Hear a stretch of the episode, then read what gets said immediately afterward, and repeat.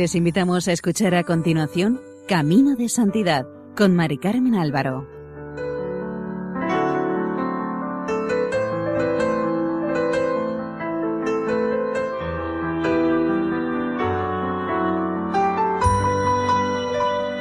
Nuestra más cordial bienvenida al programa Camino de Santidad, elaborado por el equipo de Radio María en Castellón, Nuestra Señora del Lledó. Les ofrecemos seguidamente el tercer capítulo dedicado a la vida de San Martín de Porres.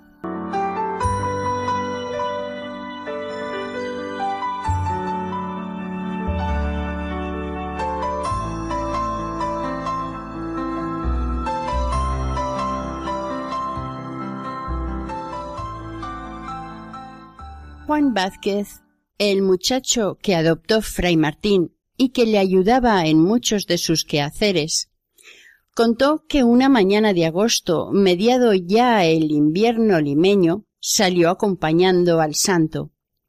Este le dijo que iban a Limatambo a hacer un servicio a Dios nuestro Señor y al convento, ya que eran muchos los novicios y había que alimentarlos a todos. Le informó que Fray Francisco estaba podando el olivar y con las estacas haría un nuevo plantío, ya que el olivar era viejo. Llegaron a Limatambo y fueron al olivar en busca de Fray Francisco. Martín le rogó que le fuese apartando unas cuantas ramas porque tenía pensado plantar un nuevo olivar. Fray Francisco se rió del propósito y le preguntó que de dónde sacaría las estacas que se necesitaban para ello. Él le respondió que no se preocupara y que con los muchachos que había en la casa haría los agujeros. Fray Francisco movió la cabeza con aire de incredulidad y nuestro santo le pidió que, con dos negros y cuatro mulas, le enviase los ramos cortados. Se fue al olivar llevando tres carretillas, con la ayuda de varios muchachos comenzó a hacer hoyos, cada uno de los cuales tenía media vara de hondo y una cuarta de ancha. Media vara equivale a cuarenta y dos centímetros. El primer día hicieron unos noventa, y así durante toda la semana. El sábado empezaron a plantar. Martín se sentía feliz y daba gracias a Dios que le había permitido ver aquel día empezó a poner varas en los hoyos y el lunes siguiente, a partir del mediodía, comenzó a regar las estacas que tenía plantadas. Fue cosa admirable, dijo Vázquez, que al tercer día se veía en muchas de ellas retoños como de una cuarta. Siguió plantando y a los quince días ya había como setecientos hijuelos.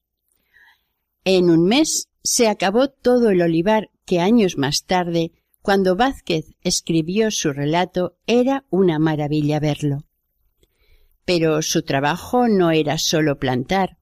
En cuanto retiraban los animales, bueyes y mulas, a las cuadras, se encargaba de darles de comer, extender el mullido en el suelo, en resumen, atenderlos en todo.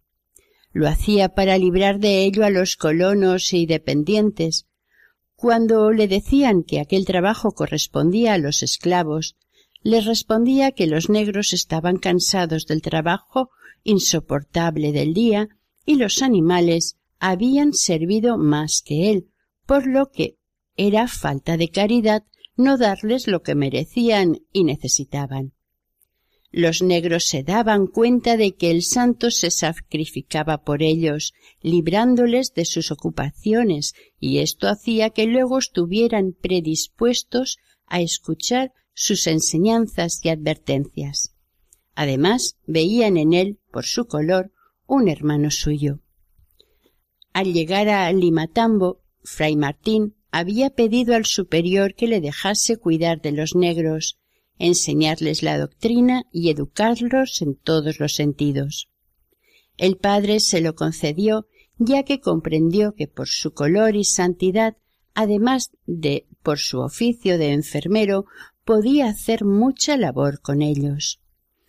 Por lo que Fray Martín todas las noches recorría una por una las chozas de los negros, y mientras les curaba las llagas de su cuerpo, con gran delicadeza y cariño, les iba descubriendo las llagas de sus almas, haciéndoles ver el horror de sus vicios, sensualidad, borracheras, hurtos.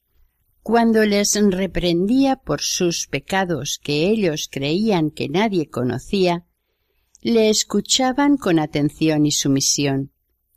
Con el paso de los días se fueron viendo los resultados de sus visitas. Algunos empezaron a confesarse, otros se bautizaron, otros comulgaron por primera vez. Pero no eran sólo las palabras de fray Martín las que les iban haciendo cambiar, sino su testimonio y su sangre derramada en tantas penitencias. El santo se escondía para darse de latigazos, pero Dios quería que otros se edificasen con su santidad y sacrificios expiatorios y permitía que fuera visto. Eran los mismos negros quienes corrían la voz de que el santo se azotaba muy cruelmente. Al ver que iba a esconderse olivar adentro, decían Ya viene fray Martín a regar el olivar con su sangre. Cuando salía del olivar iban con cuidado a ver el lugar del suplicio y encontraban las hierbas del suelo y las cortezas de los árboles salpicadas con gotas de sangre. Cuando salía del olivar iban con cuidado a ver el lugar del suplicio y encontraban las hierbas del suelo y las cortezas de los árboles salpicadas con gotas de sangre. Los negros, al contemplarlas, se proponían seguir las enseñanzas que les daba fray Martín. En Limatambo, nuestro santo había mejorado muchísimo de salud, a pesar de no haber abandonado su vida de austeridad y penitencias. Pero el campo, el aire fresco y los duros trabajos agrícolas le habían devuelto las fuerzas y tonificado el cuerpo.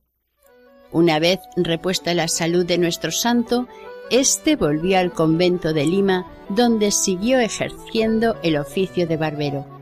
Era el año 1626. Martín de los pobres, Martín de la humildad, Martín de los sencillos y de la caridad, Martín de los pobres, Martín de la humildad de los sencillos y de la caridad. Había un hermano llamado Fray Cipriano, que era el más feo del convento, y los hermanos jóvenes se burlaban de él. Un día algún bromista le dijo a Fray Martín Hermano, hágale el cerquillo al hermano Cipriano, que es el más feo del convento, y le dio un ataque de risa. Fray Martín advirtió a los burlones Feo le llamáis, porque le veis pequeño, y de esta suerte, pues él crecerá y será honra de nuestra orden y religioso de gran estatura. Además de pequeño, era gordo, de cara redonda y una barba muy poblada. Un año después, Fray Cipriano había crecido media vara, como resultado de unas calenturas que le tuvieron en cama durante tres meses. Los hábitos le quedaron inservibles por cortos y tuvieron que darle otros. En cuanto a su grandeza moral, se confirmó la profecía, ya que, pasado un tiempo, llegó a regentar varias cátedras y terminó siendo obispo de Huamanga. Pero entretanto, fray Cipriano, además de feo, era travieso. Un día fue con unos estudiantes a la celda de fray Martín a pedirle que les diera merienda. Mientras el santo iba a buscarla, abrieron un cajón y encontraron un poco de fruta, plátanos y palta. Nosotros lo conocemos como aguacate. Lo sacaron todo y empezaron a comer. Al poco entró el santo con pescado, miel, pan y otras cosas, sentándose en el suelo, les dijo Ea hijos, merendad. Y al irse acabando la merienda, les dijo a todos Bien habéis hecho en comer los plátanos y paltas, que para vosotros estaban ahí. Volviéndose hacia uno de los presentes, era fray Alonso de Segura, quien también contó el suceso más tarde, le dijo Fray Alonso, poned ahí el patacón que tomasteis, que no es nuestro y tiene dueño. Este negó haberlo cogido, y fray Martín sonriéndole le dijo Sacadlo del zapato, que no está bien ahí la cruz de Jesucristo que tiene. Y la sacó dejándolos a todos admirados. Aclaramos que el patacón era una moneda de plata de tamaño pequeño, y fray Martín se refería a una cruz que la moneda tenía en el reverso. Para nuestro santo suponía un gran disgusto que alguien quisiera abandonar el hábito para volver al mundo. Sabía cuánto luchaba y trabajaba el demonio para socavar con mil pretextos la vocación de los religiosos, maquinando y tramando contra ella. Él mismo había tenido que defenderse contra sus ataques y argucias. Sobre estas embestidas contra fray Martín contó Juan de Guarnido, quien vivió en el convento durante más de veinte años y sin duda debió de ser alguien recogido también por la caridad del santo, había una escalera que bajaba de unos claustros altos a la enfermería del convento. La puerta de acceso estaba siempre cerrada debido a que todos los que pasaban por allí o caían o se herían.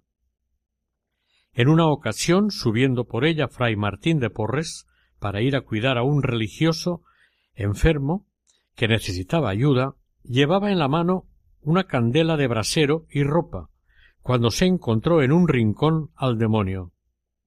El santo le preguntó qué hacía allí, a lo que éste le contestó que en aquel paso tenía sus ganancias con los que pasaban por él. Fray Martín le increpó que se fuera a sus profundas cavernas malditas, pero el diablo dijo que no quería. Entonces el santo se quitó el cinto y la emprendió con él, diciéndole muchas palabras. El diablo se fue. Fray Martín, con los carbones que llevaba, hizo dos cruces, que Juan Guarnido fue a ver días después, al correr la noticia por el convento. Unos días más tarde, el santo mandó colocar en aquel pasadizo una cruz de madera de vara y media de alta y desde entonces se pudo pasar por la escalera sin que hubiera ningún problema más. El mismo testigo afirma que fue público y notorio que de ordinario tenía grandes luchas con el diablo, y que la noche que murió se dijo que sabiendo que se moría, varios religiosos habían entrado en su celda y le oyeron luchar con el demonio al que le increpaba diciéndole Quita, maldito. Vete de aquí. No me han de vencer tus amenazas. Hubo bastantes episodios de este tipo en la vida de nuestro santo. San Martín sabía que Satanás hace siempre todo el mal que puede, y en el convento acechaba sobre todo a los novicios, a los que llenaba la cabeza de fantasías, grandezas y honores, por lo que fray Martín le pedía al Señor que el demonio no se saliera con la suya.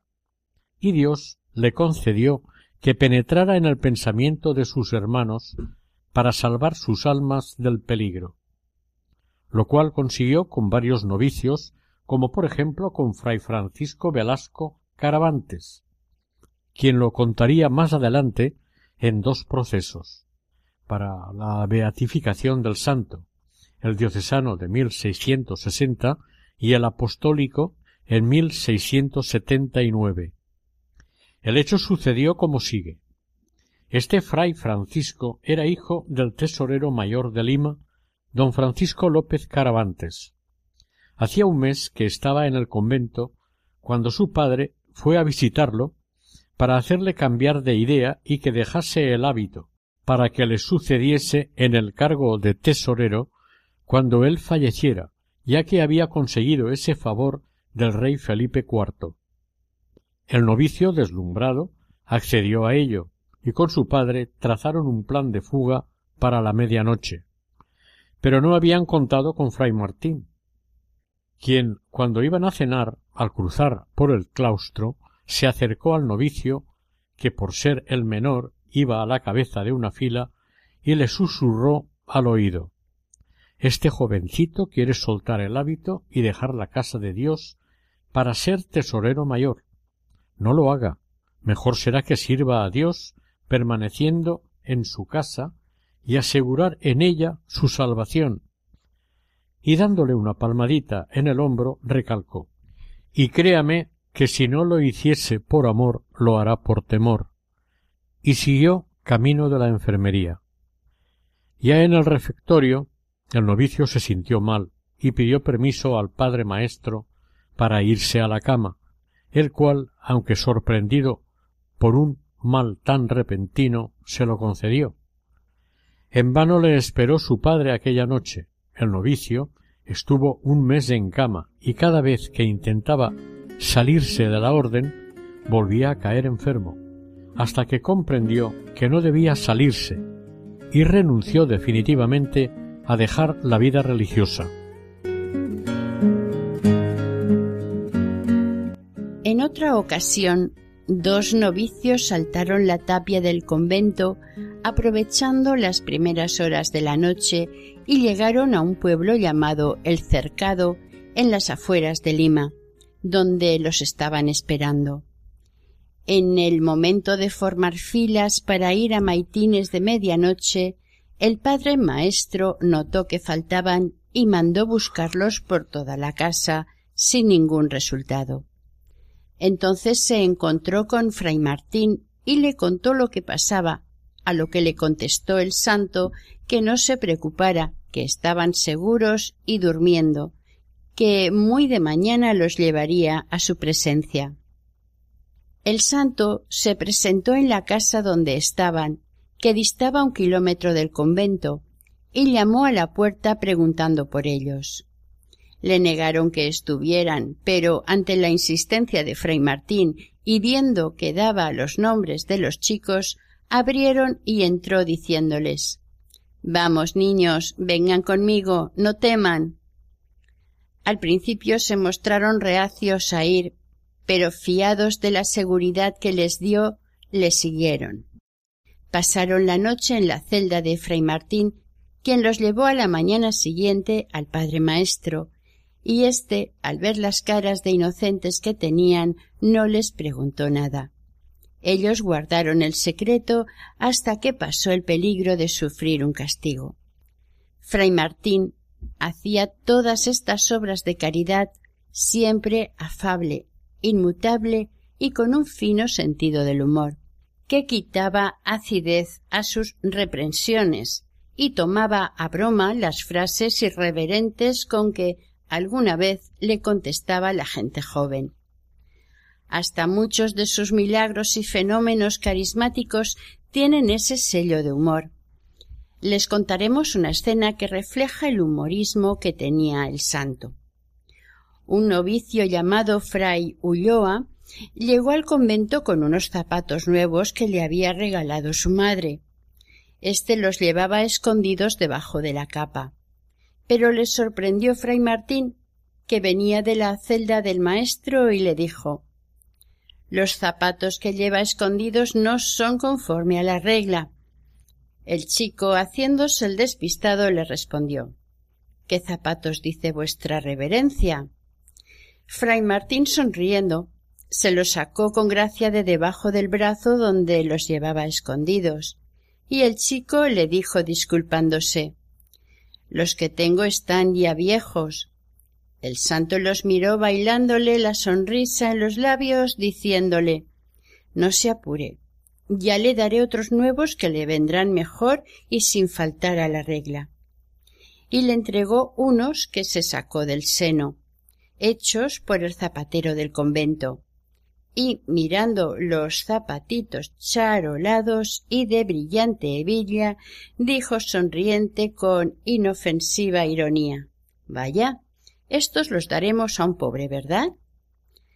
Entretanto se acercó a ellos otro estudiante, más joven aún, que se quedó mirando a Fray Martín, y al oír sus palabras dirigidas a fray Ulloa, le increpó enfadado y al mismo tiempo pasmado diciéndole Mulato brujo, ¿cómo supiste que mi compañero tenía los zapatos en el seno?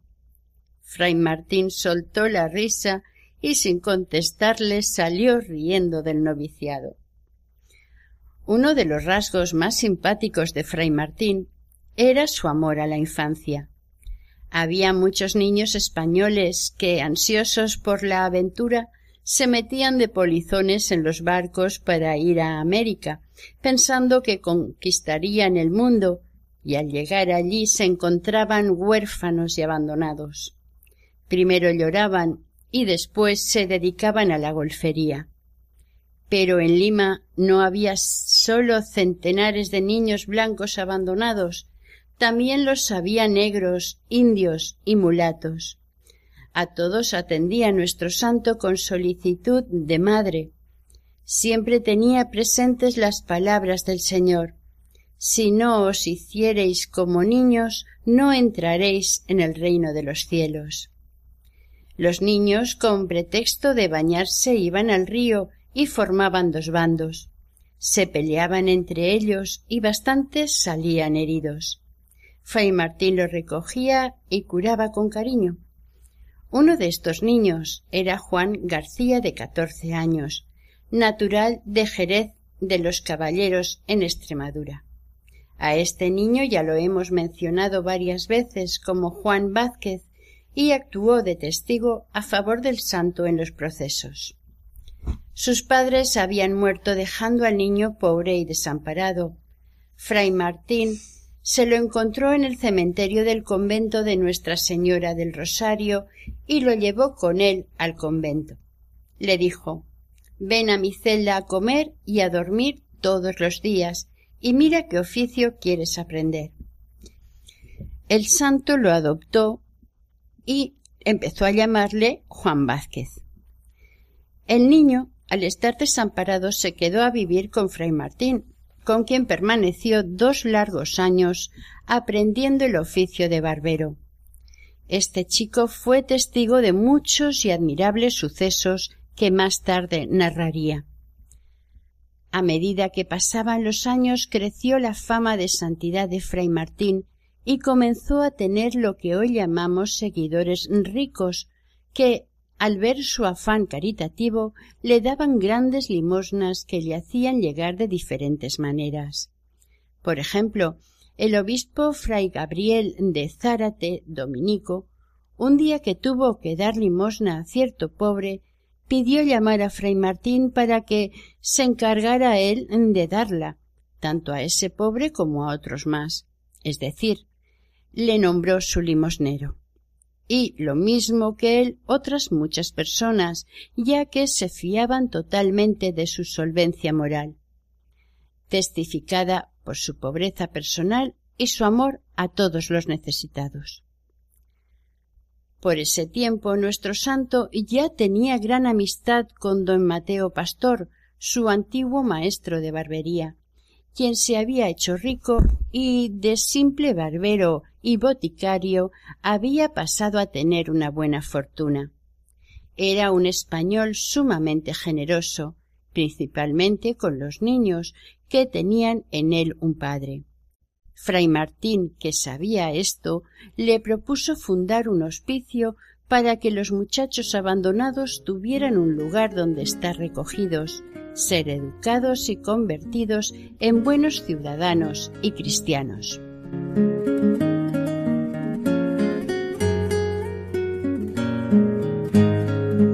También había en Lima muchos pobres vergonzantes que habían perdido su fortuna, pero ocultaban por vergüenza su miseria. Todo esto lo sabía Fray Martín y de casa de los ricos, comerciantes, propietarios, potentados, se iba a casa de los pobres, salvando a éstos de la desesperación y a los ricos de su egoísmo.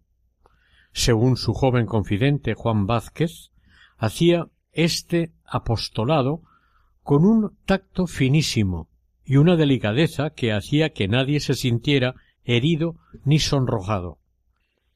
Por eso, en la mayoría de los casos, el que distribuía las limosnas era el muchacho en calidad de enviado suyo, y era recibido como un enviado de Dios. A veces llegaba tan oportunamente y de modo tan imprevisto que se veía claramente que fray Martín le enviaba movido por una inspiración divina. El santo hacía una distribución original de sus limosnas. Los martes y miércoles daba cuatrocientos pesos para ciento sesenta pobres que el santo buscaba. Los jueves y viernes buscaba aparte clérigos pobres, que aunque había quienes vivían en la opulencia, había otros que carecían de todo. A estos, para disfrazar la limosna, les encargaba misas. Los sábados, lo recogido era para las almas del purgatorio, encargando las misas por ellas también a dichos sacerdotes. Para el santo no había nadie que fuera indigno de su caridad y protección. Cuando pasaba por debajo de las ventanas de la cárcel, los presos, como siempre, extendían las manos pidiendo ayuda. Pero un día, fray Martín se rebuscó por los bolsillos y no tenía nada, por lo que pensando en el sombrero que llevaba colgado de la espalda, fue a una tienda de viejo o de segunda mano y le preguntó al dueño cuánto le daba por él. Al tendero no le debió de parecer malo y le dio dos reales de a ocho. Con ellos el santo compró pan y lo llevó a los presos. En estos veía a Jesús, pues él mismo se puso en lugar de ellos al decir estuve preso y me visitasteis. Además, no siempre los que están en la cárcel son culpables, y más en aquellos tiempos. Con los presos hubo varios sucesos de los que pasamos a relatar uno. Lo presenció Juan Vázquez, quien lo narró de forma detallada y como algo normal. Un día, a las dos y media de la tarde, entró don Cristóbal de la Cerda, alcalde de corte de la Real Audiencia de Lima, a buscar a dos delincuentes que estaban en los sótanos situados debajo de la cocina de la enfermería. Y entrando por la cocina principal al lavadero, se metieron en la huerta y prosiguieron el paso hacia el sótano. Los delincuentes, que supieron que iban en su busca, subieron por la cocina de la enfermería y se fueron a la celda del venerable fray Martín diciendo Padre, por amor de Dios, que nos socorra, que viene la justicia tras nosotros y están ya aquí. Y respondió el siervo de Dios Vengan acá e ínquense de rodillas y encomiéndense a Dios. Apenas lo hicieron cuando entró el alcalde de corte en la celda donde estaban arrodillados los tres los delincuentes y fray Martín. Puesto el alcalde delante de ellos, sin verlos, dijo a los empleados Miren esos colchones. si están por ahí. Y concluye Juan Vázquez su narración diciendo y eran los tres cuerpos los colchones, y se salió de allí, visto que no había nada, cuando los tenía debajo de los pies. Su caridad no tenía límites, viendo que los pobres entraban en los campos de árboles frutales y se comían la fruta, lo cual es robar. Empezó a sembrar dichos árboles por las orillas de los caminos para que ellos pudieran comer fruta al pasar por allí, sin necesidad de robar, lo cual es pecado y ofende a Dios. Tenía una caridad tan delicada y unos detalles en apariencia tan insignificantes como sembrar manzanilla y otras plantas medicinales para remedio de los pobres, en cualquier terreno que estuviera al alcance de ellos. Fray Martín era el amor de Dios hecho acción, hecho carne, una vez más, en él, porque Dios, de algún modo, se encarna por amor tantas veces cuantas florece un santo en la tierra. Los milagros era algo corriente en él. Sigue contando Juan Vázquez que un día le envió el siervo de Dios con un recado a casa del señor Villarreal, que estaba enfermo en la cama y era íntimo amigo suyo. Juan le dio el recado de parte del santo al enfermo que estaba desahuciado por los médicos y cirujanos de la ciudad.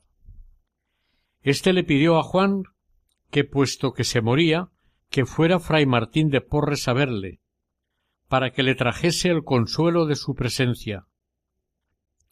Juan Vázquez le dio el recado al santo, y éste fue a verlo con el muchacho. Encontraron a toda la familia muy triste, y acercándose al enfermo le dijo Amigo mío, ¿qué es esto? Y él le respondió Morir, padre. Fray Martín le contestó Pues amigo, dadle a Dios muchas gracias, que para morir nacimos. Y, dirigiéndose a la mujer, le dijo que diera a desayunar al enfermo, que sacaran unas almendras, que aquella enfermedad no era nada. Él mismo hizo la almendrada con las almendras y pepitas de melón, y se la llevó al enfermo diciéndole Amigo, para morir nacimos. Y es de fe que el que no come se muere.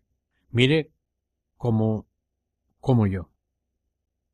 Y tomando dos cucharadas de la almendrada, le dijo a la mujer que le levantara la cabeza, y se la dio a cucharadas. Cuando terminó, se despidió de toda la familia y le dijo al enfermo Hoy es sábado. El martes, si Dios quiere, me ha de ir a ver vuestra merced. Y así fue con los enfermos que se iban a curar, aunque pareciera que iban a morir, el santo se permitía bromas. Pero con los que sabía, intuitiva o infusamente que morirían, le animaba a hacer testamento y a prepararse a bien morir. Parecía que el Señor hubiese comunicado a Martín todos los secretos de su poder, porque unas veces los casos más desesperados eran para él cosa fácil de remediar, como por ejemplo cuando cayó enferma doña Francisca Vélez, esposa de don Mateo Pastor, y fue a verla. Ella le ofreció asiento a los pies de la cama. El santo aceptó cortés la invitación y entonces ella, con disimulo, cogió la punta del viejo manto de él y se lo aplicó llena de fe. Repentinamente se sintió curada, y con los brazos abiertos en actitud de abrazarle, exclamó Ay, padre Martín. qué gran siervo de Dios es. Pues hasta su vestidura tiene gran virtud. Ya estoy buena, ya estoy libre del achaque. Fray Martín, avergonzado, humildemente contestó La mano de Dios anda por aquí, señora. Él lo ha hecho y el hábito de nuestro Padre Santo Domingo. Dios sea bendito que toma tan vil instrumento para tan grande maravilla y no pierde su valor y devoción el hábito de nuestro Padre, por vestirle tan grande pecador como soy yo. A esta señora le devolvió la salud dos veces, la segunda de un tumor canceroso con solo el contacto de su mano. Oh y servicial, los pobres, los enfermos, contigo siempre están. Los pobres, los enfermos, contigo siempre están. Martín de los pobres, Martín de la humildad, Martín los sencillos y de la caridad.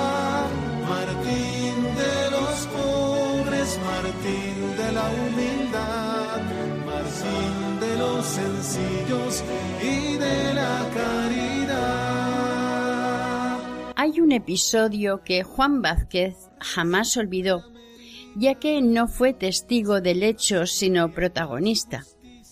Sucedió este a comienzos de 1637. A la vuelta de un viaje que hizo por mar a Chile, cogió un reuma agudo. Buscó remedio en un hospital, pero no obtuvo casi alivio. por lo que decidió ir a visitar a Fray Martín, que por aquellos días estaba en Limatambo. Juan tenía las piernas horriblemente hinchadas y andaba con suma dificultad.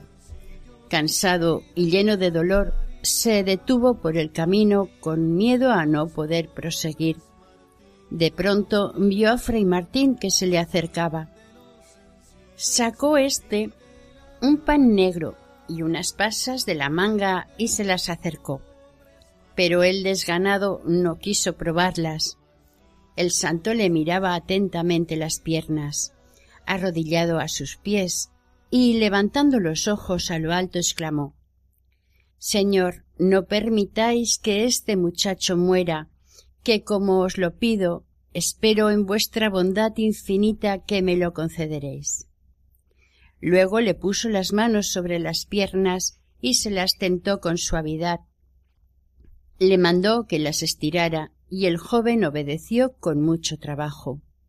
Le hizo la señal de la cruz en ellas mientras le decía Levantaos, Juancho, y vámonos a Limatambo. El chico le dijo que no podía, pero él, dándole la mano, añadió Acaba, acaba, caminemos y toma este bordón.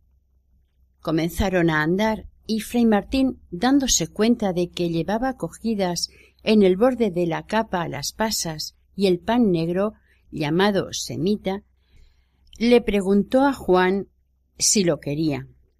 Ante la negativa de éste, volvió a meter la mano en su manga inagotable y sacando un pedazo de pan blanco añadió Comed ese pan con las pasas que yo os ayudaré.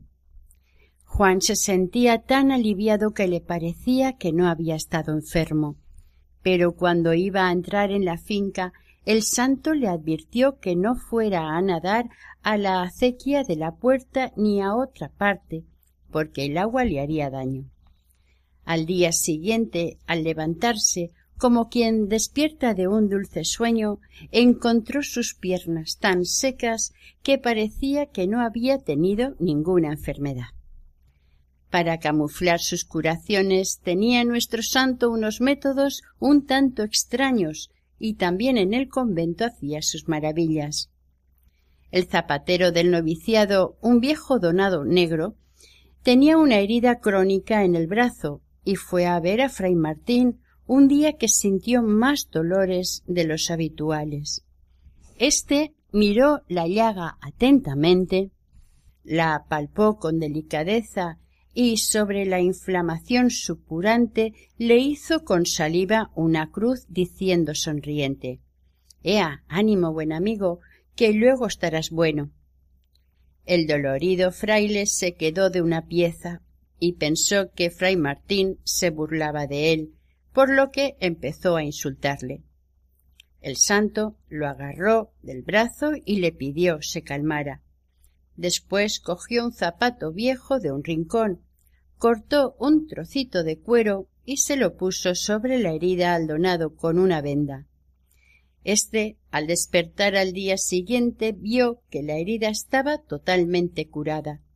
Sólo quedaba una pequeña cicatriz, por lo que fue en busca de fray Martín para darle las gracias y pedirle perdón por los insultos que le había dicho a un amigo suyo llamado don Juan de Figueroa, capitán, regidor y familiar de la Inquisición de Lima, se le había infectado una encía hasta el punto que la boca se le inflamó y se le hizo un enorme flemón lleno de pus, por lo que se acostó.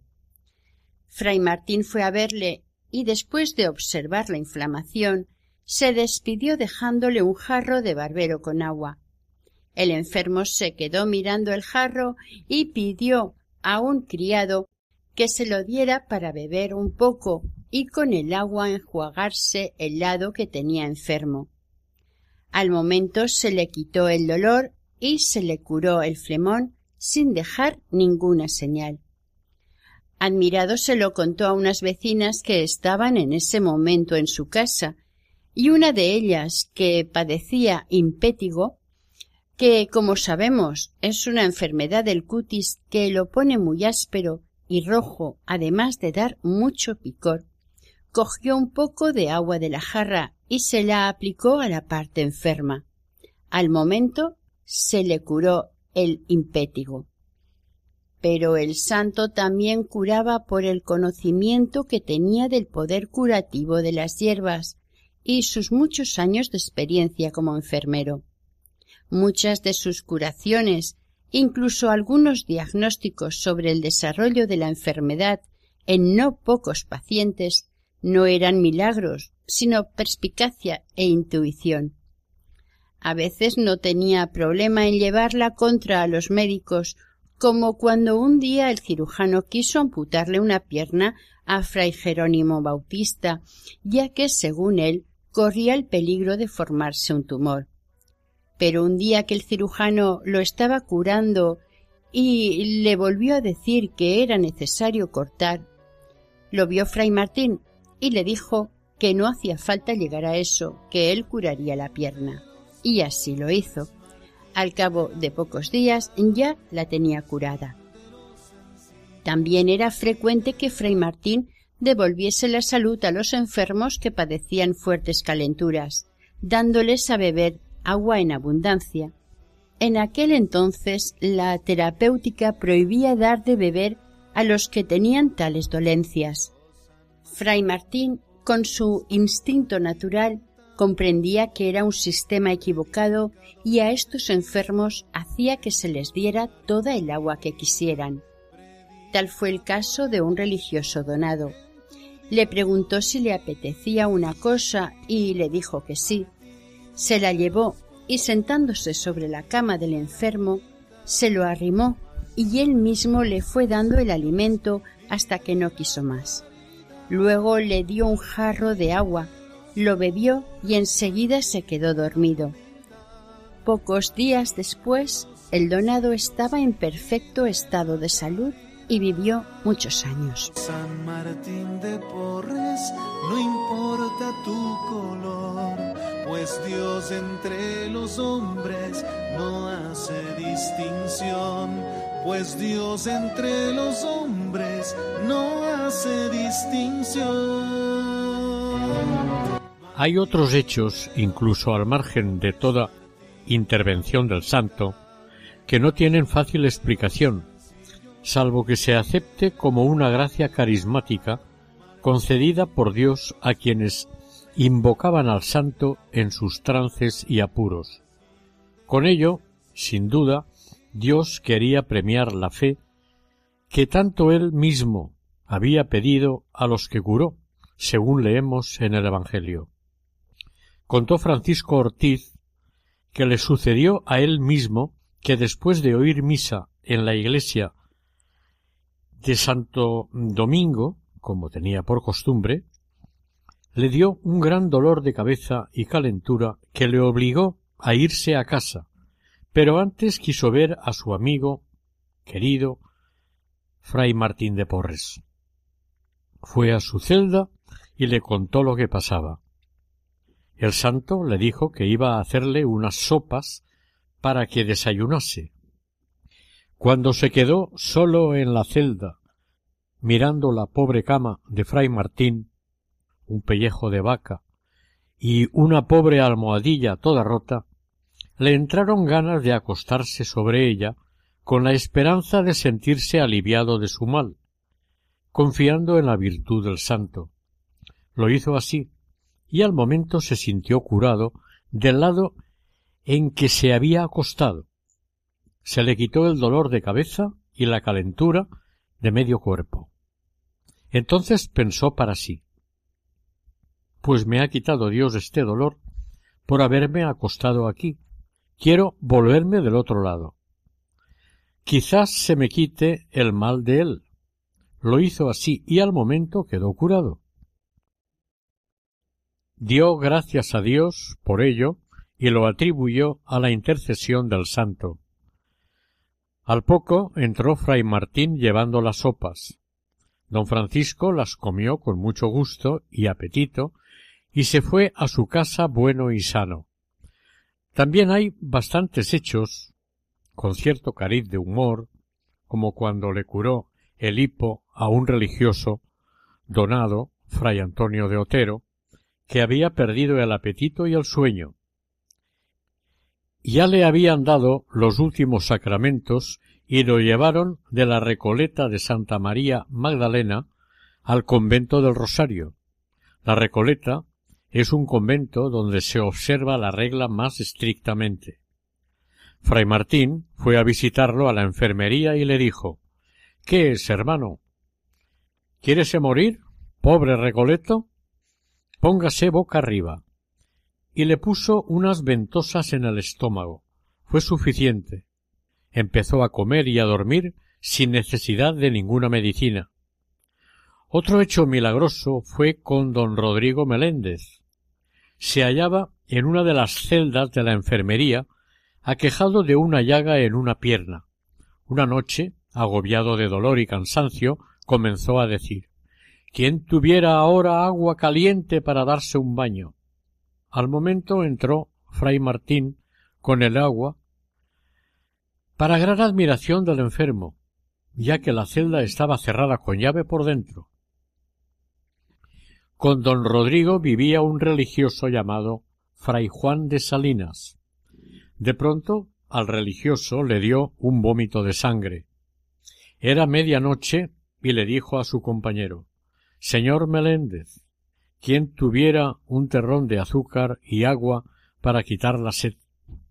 Y luego invocó al santo, a Fray Martín. Y al momento entró el santo, a pesar de estar la celda cerrada con llave por dentro. Sorprendido el enfermo de verle entrar con lo que había pedido, le preguntó que cómo había entrado. A lo que el santo le respondió tranquilamente Tengo mi modo. Pero si fray Martín se desvivía por curar los cuerpos y ejercer las obras de misericordia, más se preocupaba de las almas. Cierto día hacia las dos de la tarde, un hombre se encontró con él por el claustro de la enfermería del convento. El santo lo entretuvo con pláticas espirituales sin darle a entender nada más. La conversación, paseo arriba, paseo abajo, duró hasta las cinco y le despidió con mucha suavidad. Al llegar el hombre a la esquina del cementerio conventual, se encontró llorando a una criada de la señora a cuya casa había tenido intención de ir para pasar la tarde. Entre sollozos le dijo que se había derrumbado la casa y había hecho pedazos la cama. Confuso y admirado, volvió el caballero al convento para dar gracias a fray Martín por haber conocido su corazón, librándole de la culpa y de la muerte, al haberlo entretenido hablando. El santo dijo que no sabía nada, que sólo lo había entretenido por la amistad que tenían, y que, pues, conocía el riesgo de que Dios le había librado que enmendase su vida.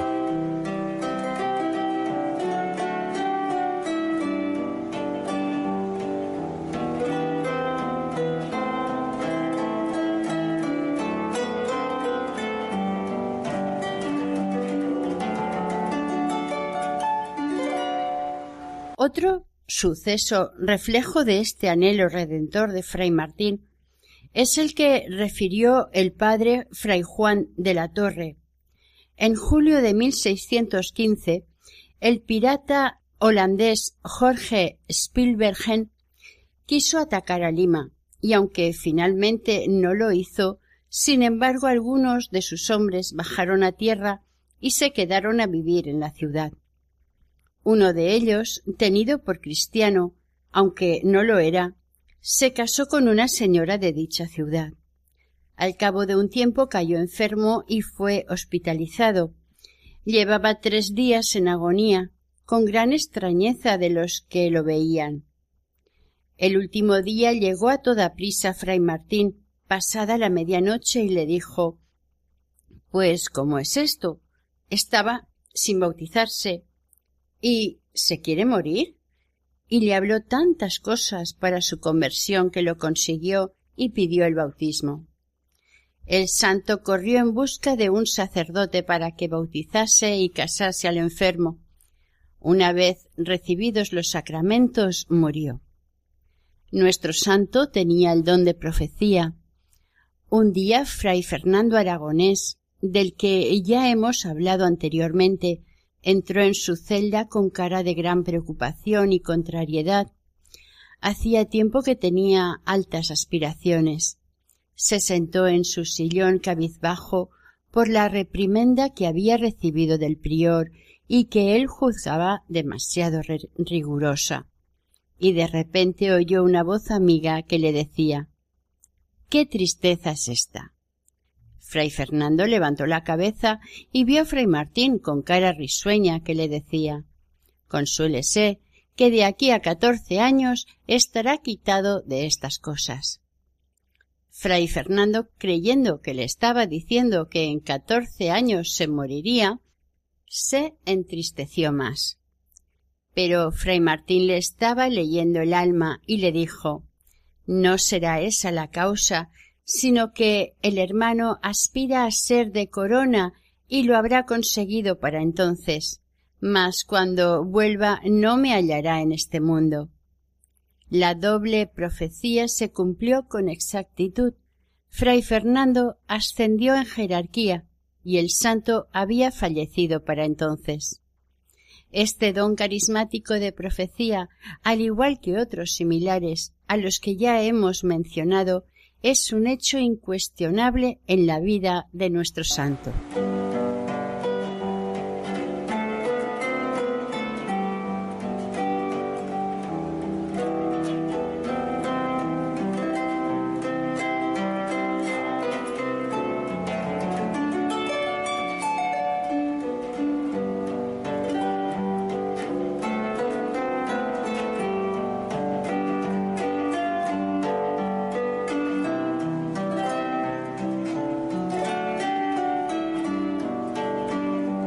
Les invitamos a que se unan en la oración a San Martín de Porres.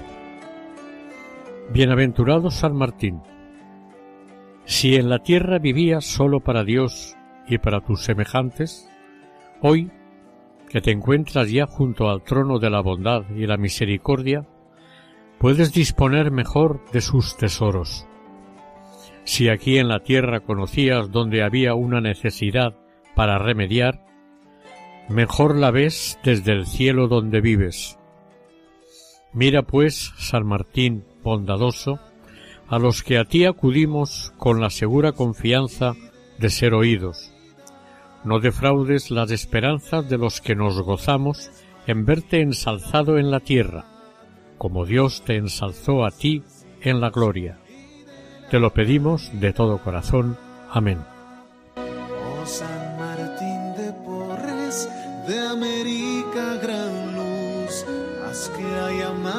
Justicia en nuestra sociedad.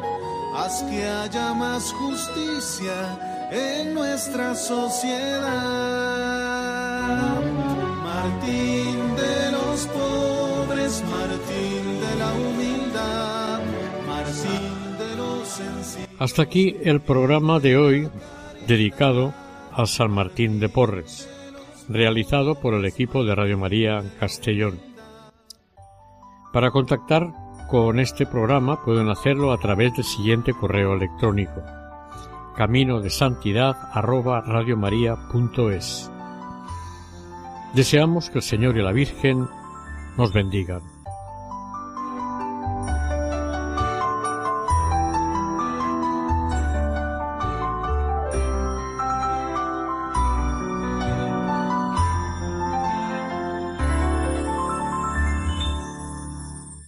Escuchado en Radio María Camino de Santidad, dirigido por Mari Carmen Álvaro.